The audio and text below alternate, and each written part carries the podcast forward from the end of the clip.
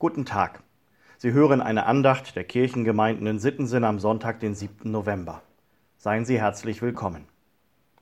Liebe Hörerinnen, liebe Hörer, wenn in den Nachrichten der Blick in diesen Tagen immer wieder nach Glasgow zur Weltklimakonferenz geht, dann ist das auch ein Blick auf den Streit der Generationen. Es sind vor allem junge Menschen, denen das nicht reicht, was die Älteren da besprechen.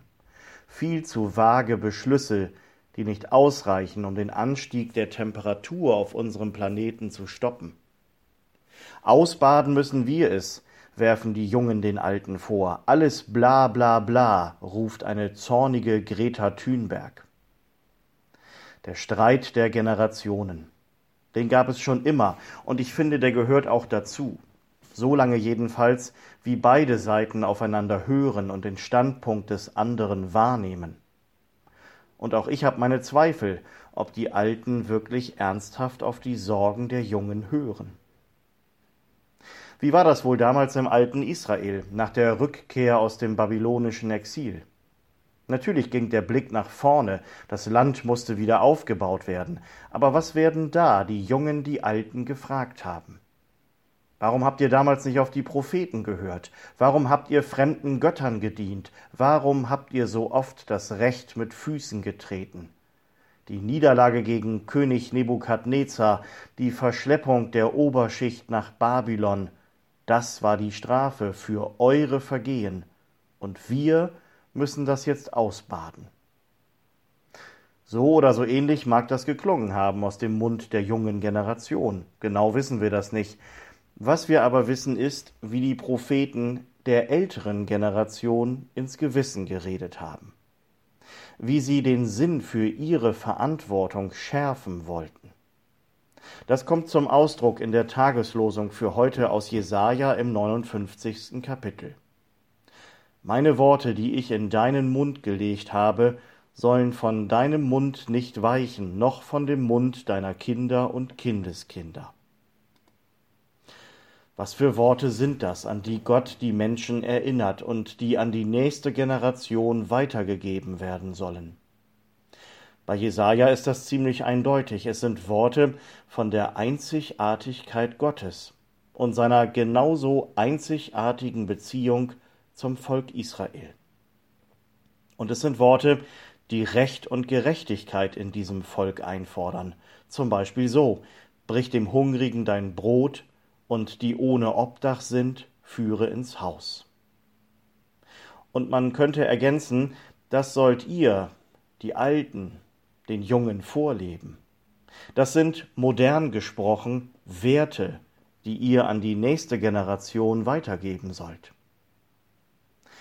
Ist das zu viel verlangt? Ist das ein zu hoher Druck, eine zu große Verantwortung?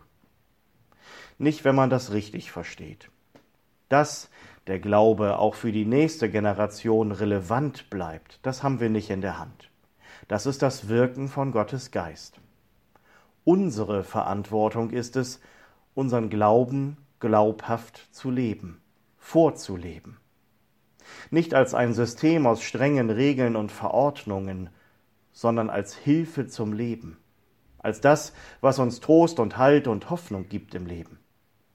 In den Worten des Apostels Paulus im Lehrtext für heute aus dem Brief an die Römer, was zuvor geschrieben ist, das ist uns zur Lehre geschrieben, damit wir durch Geduld und den Trost der Schrift Hoffnung haben. Wenn wir unseren Glauben so leben, dann hat er Ausstrahlung, dann wird er ansteckend und dann darf die nächste Generation das auch in ganz anderen Formen leben und ihre eigenen Entdeckungen machen – das wäre dann allerdings schon die Verantwortung der Älteren, dass sie dem nicht im Wege stehen. Es braucht von Zeit zu Zeit die Auseinandersetzung zwischen den Generationen, ja auch den Streit. Das betrifft die aktuellen Klimafragen, die sind tatsächlich überlebenswichtig. Das betrifft die Fragen nach Recht und Gerechtigkeit im Miteinander. Aber es sollte nicht den Glauben betreffen der sollte uns verbinden von Generation zu Generation. Im Judentum gibt es einen wunderbaren Brauch zum Auftakt des Passafestes. Es beginnt mit einem besonderen Festmahl am Vorabend.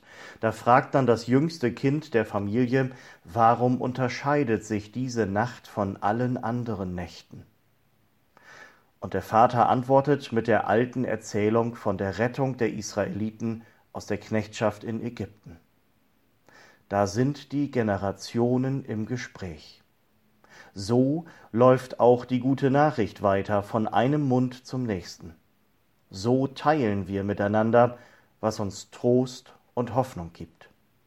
Und vielleicht ist ja an diesem Sonntag mal Zeit dafür.